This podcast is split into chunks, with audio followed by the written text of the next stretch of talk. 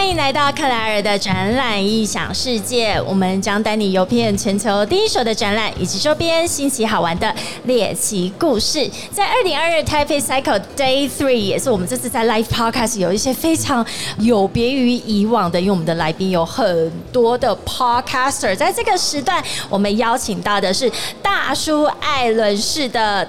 大叔，哎，大家好，我是单车大叔张寿生。哎，请问大叔艾伦式的 Podcast 有没有一个开场？你们都怎么讲？有啊，他就是 Alan 都会先开场，就是。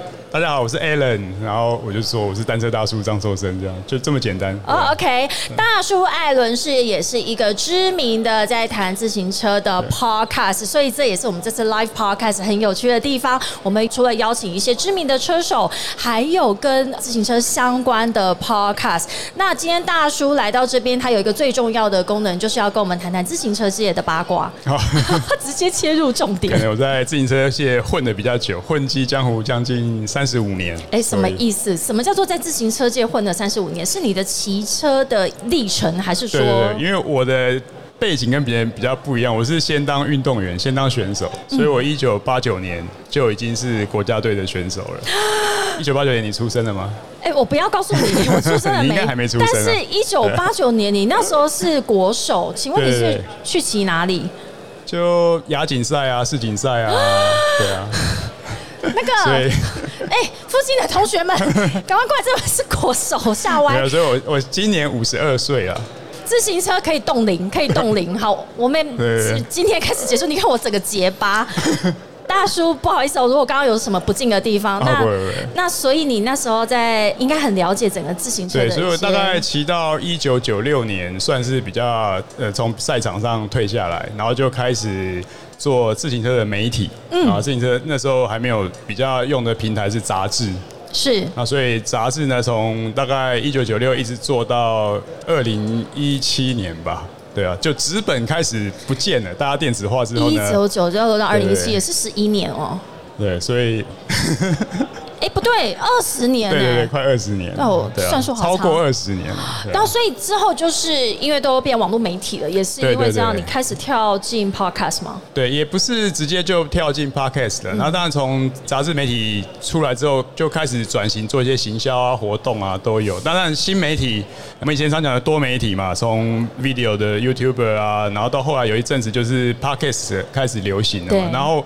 那时候我们就我跟 Alan 就想说，我们用一个比较轻松的方式，嗯嗯，哦，没有压力，因为做 YouTuber 真的蛮辛苦的，是不是？你 YouTube 做多久？我没有什么做，就好玩做，但是不是像现在这样？现在 YouTube 的节目跟电视节目的制作水准一样啊，对啊，对。所以我们还是就用声音啊，因为我以前也当过环发赛的主播，所以 所以就就用声音来做一个无压力的。我想收听的人也没有什么压力，就利用片。段啊，闲暇时间、通勤时间，就是耳机戴着就可以听我们闲聊单车这样。哎，你自己本身是 Podcast 重度使用者吗？呃，算是，特别是老花眼之后哈，用听的比较轻松。害我都不想跟你讲，说我也是，但是我自己是因为觉得眼睛很累，因为你每天都要看很多的资讯，然后已经都在手机上了。对，如果你之后要连放松的时间都还要看手机，你就觉得好累。对，因为现代人还是会有点知识焦虑嘛，所以用。听的可能比较可以解除这个焦虑，又不会给自己太大的负担。用听的啦，哈，不是用 Tinder。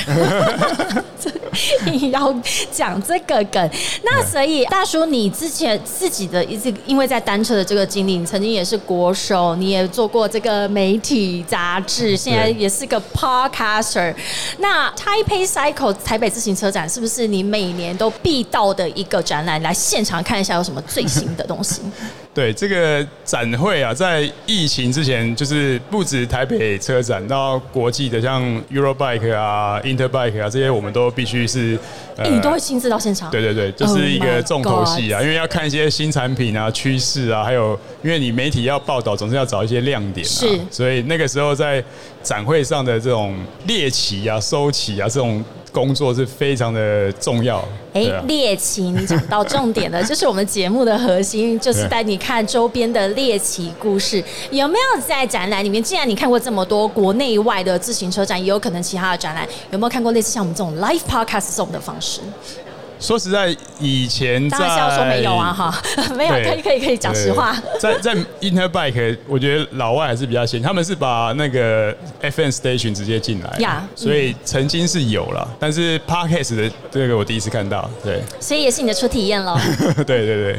那有没有看到我们这一次的一个在主视觉墙上面，我们有一一款联名啤酒，也就是在我们后方的这个，哎，我觉得自行车，像我有有几次到国外的自行车展呢，然后我觉得这一些厂商，我在参展的时候。我就很喜欢，因为这是一个非常活泼的展览，相对于其他的那种专业展都是穿着西装套装的，所以他们也很快的可以拉近距离，然后跟你说：“哎，我们待会去喝一杯。”然后每天展览结束之后，大家就去小酌一下，对，应该是狂饮啊，牛饮。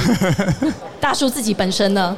这个其实白天展览嘛，然后不管这个面对消费者、面对 PM 就是客户，那都会有一些压力，然后晚上呢，其实是很。很多的大家吃饭相聚的时候啦，那当然这个一定每天晚上都会有。其实我觉得连展览都带动一个城市的经济。哎，怎么说？对，因为像。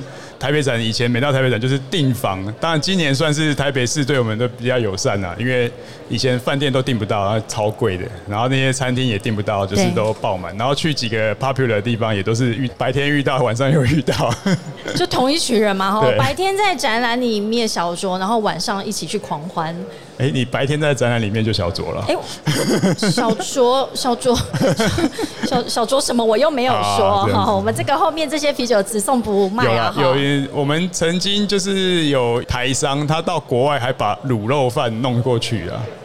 啊，我跟你讲，我曾经在 Eurobike，因为那个之前都是七八月嘛，然后刚好会遇到我们的这边的中元节，我还在那边跟台湾的参展商一起在摊位里面就是中元拜拜。所以有些厂商也会有啤酒机，特别是在国外比较看看得到，因为毕竟。啤酒对他们来讲就是 soft beverage，呀，其实是 soft drink，就是一种液态面包的概念。所以，我们克莱尔的展览影响世界 live podcast 中，也是欢迎所有的好朋友们来到我们这边，然后经过的时候来，其实来体验一下。待会大叔也要去体验一下我们那个，哎，你是国手，你那个应该要轻而易举，那是我们这次的任务。说什么三百瓦九十秒。三百瓦九十秒，持续九十秒，哎，看起来就是对他来讲是非常非常轻松，因为我们要完成这个任务，然后克莱尔的展览异想世界定起来，同时也要定大叔艾伦氏才能够得到一瓶啤酒。哇，真的太感谢了！哎，那所以大叔，你刚刚还讲到说，你到国内外这些这么专业的自行车展里面哦，那你在台北的自行车展，每年你都来锁定要看哪些东西？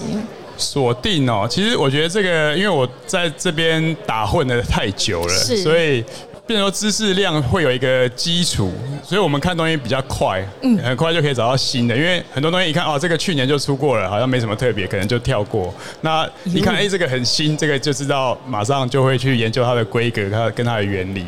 那但是对于大众的消费者来讲，看展就是一个诀窍啦。基本上每个摊位都会把主秀摆在最前面嘛。对。所以这个时候一定要去看，然后特别是有一些什么放个什么小标签之类的，就是它可能有什么新的系统，那或者是有一些特别的测试的这些东西的时候，我相信都绝对是主秀的一个重点。而且看展呢，最重要一个必备的就是，当然就是拿赠品的背包一定要有了。拿赠品对，因为很多都会有小小赠品嘛。然后其实基本上文具用品呢，走一圈你基本上一年份的大会都会有，什么 笔啊、纸啊，什么都有。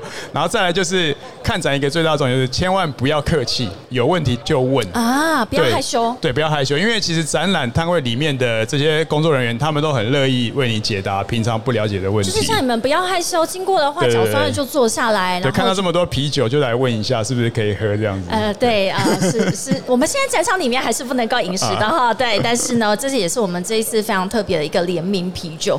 那哎，在台湾跟国外的那个逛展经验也会很不一样。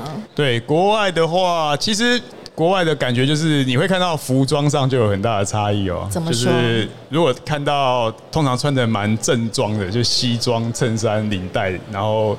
多半这个要么是反而是别的产业来的，哦，OK，反而不是自行车业的，然后反而他可能要么就是老板呐、对对对，或者他有什么会议，那多半都是什么高层会议这一种的啊啊、但是真正的 PM 其实他们都穿的很 casual。非常的对，然 casual。后就是很休闲，然后就一看就是一个单车客的样子。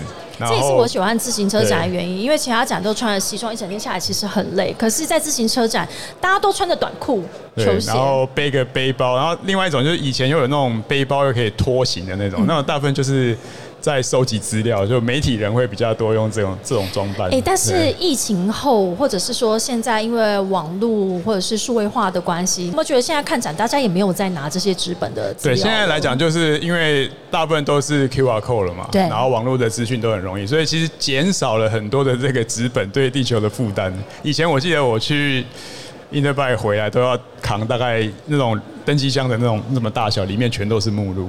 没错，然后他参展商说，通常都要带两个行李箱啦，一个是自己的东西，一个空的是要装很多资讯回对，来那。包含纪念品。包含纪念品，对，所以现在其实只要装纪念品就好。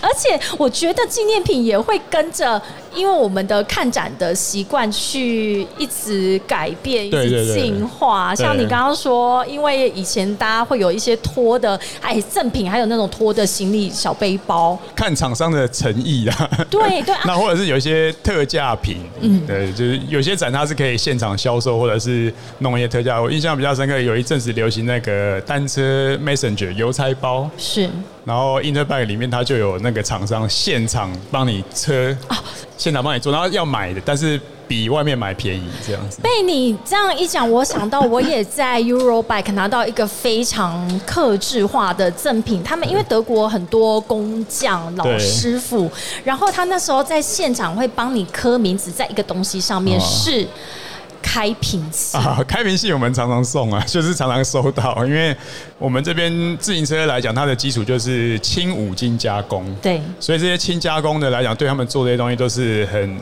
轻而易举的，甚至把他们的产品形状稍微的改一下，就是开瓶器了。很像哦，对对。那但是他们也为了要吸引人群哦，所以在那个赠品上面，他就会现场哇问说你叫什么名字，然后现现场帮你刻名字，嗯我觉得那超酷的。对，那所以今年在 Taipei Cycle，虽然我觉得国际买主当然没有办法像之前这么多，因为疫情的关系，但是今年还是有很多买家一看就是从国外来的，而且也有参展商在分享说，他们真的都是来先就是预留这个时间，先隔离，就是要来这边去做今年度或者是接下来的一些产品的规划。对，因为我们在时程上，就是台北展其实已经把规格定好，要赶在他们出货前做最后确认。因为夏季来讲，就是他们销售的旺季，甚至提前一点的厂商呢，它的规格可以甚至已经现在是在谈明年的。对，明年的一些什么方向跟改变，所以必须整个都提早，然后一一路的修改到最后这样子。哎，那大叔，你有没有发现这个 Taipei Cycle 里面也有一些展览的内容，可能是以前比较少的，例如说，也有一些开始是跟自行车旅游相关，是比较服务软性的东西进来。这几年就是从二零零八年开始，台湾的单车热潮开始之后，逐渐的就有这些东西，然后再加上这些观光局啊、政府单位不断的在弄这个自行车道，还有推广这个观光旅游，所以最近就看到就是连海外的，像日本啊。他们都来推展他们的一一些旅游路线，没错，所以像今天下午静冈县跟自神县，他们就要来这边去做推广哦。然后明天的话，会有交通部观光局以及交通部到安徽来讲一下自行车的这个安全骑乘的安全。所以以往是不是在台北 Cycle 的时候，这些国际的买主或者是来采购的人员，他们来看展的同时，顺便就在台湾做自行车旅游？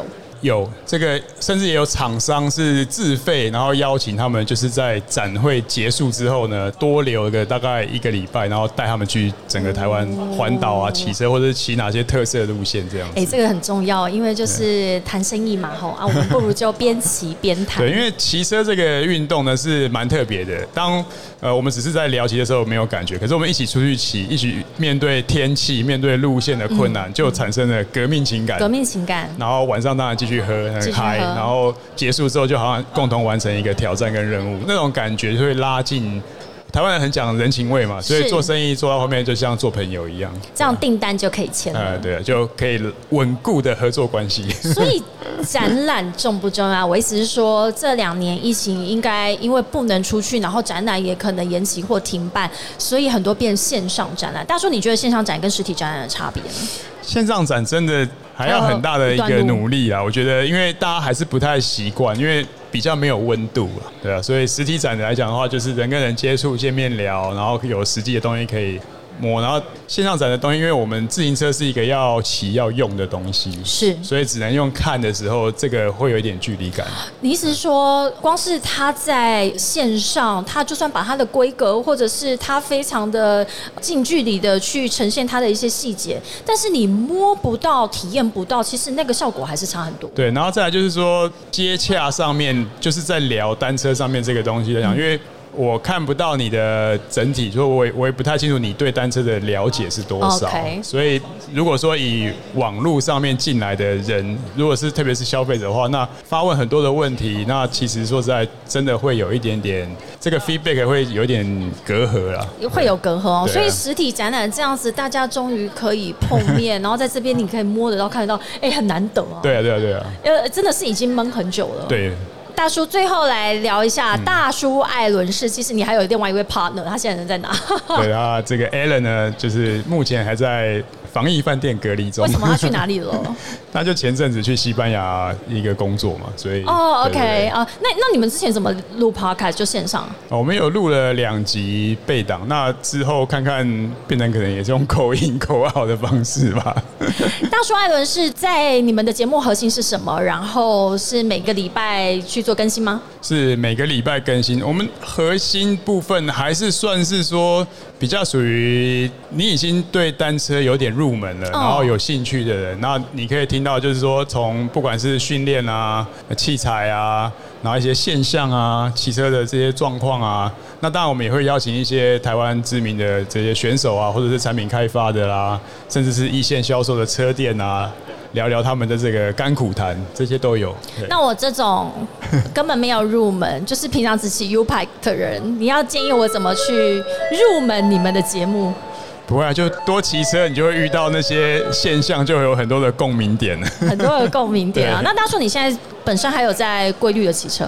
我还是有规律的骑车啊，但一个礼拜至少骑两到三次吧。对啊，请问一下，你骑的都是那种很 很很艰难的那种路程现在因为最近就是线上训练的风潮嘛，啊所以说在家踩训练台就可以了。对，就像我们今天在对现场的那个训练台对，因台，为出门外面骑车的话，就是天气啦、交通啊、空气啊，然后要准备蛮多东西的。所以如果有家庭来讲的话，还要兼顾工作。那现在我觉得比以前好很多，而且现在的这种室内训练又结合功率，所以可以做很科学的训练跟规划。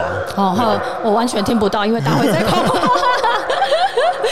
真的是，对啊，所以你自己应该是热爱，因为你自己也把它当做一个职业过，你是一个国手，然后你也热爱这个运动，你觉得你会把它当成一生的一个职业或者是一个就是休闲？其实中间也有看到一些现象，有些人在骑完，比如说一个挑战，或者是好几个挑战，他开始入门骑单车之后，先挑战单车环岛，然后再来个爬屋岭。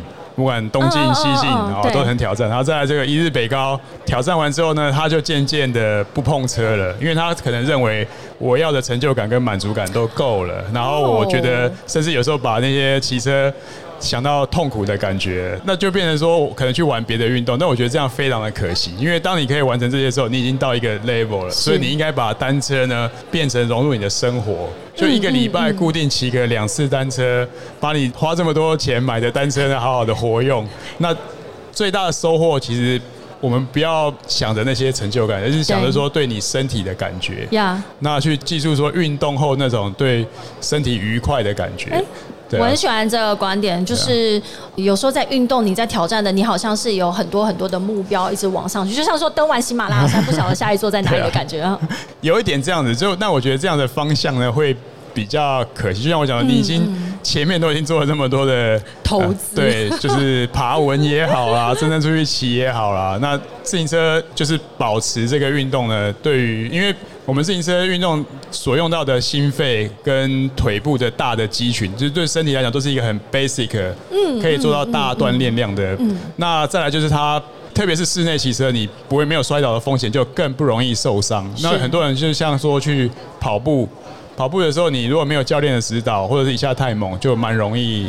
因为自己的不当的运动而受伤，那自行车来讲，真的因为有器材的辅助之后呢，冲击力减少了，所以呢比较不容易运动伤害。好，那我终于抓到了我们这种人要听大叔艾伦是可以抓到一个重点。其实当然你会依据你不同的现在的阶段，你可能已经是非常高阶的，或者是像初阶，或者像我们这种都根本都还没有入门，但其实里面有很多的资讯可以在大叔艾伦室里面听大叔跟艾。伦跟我们介绍非常多跟自行车相关的资讯。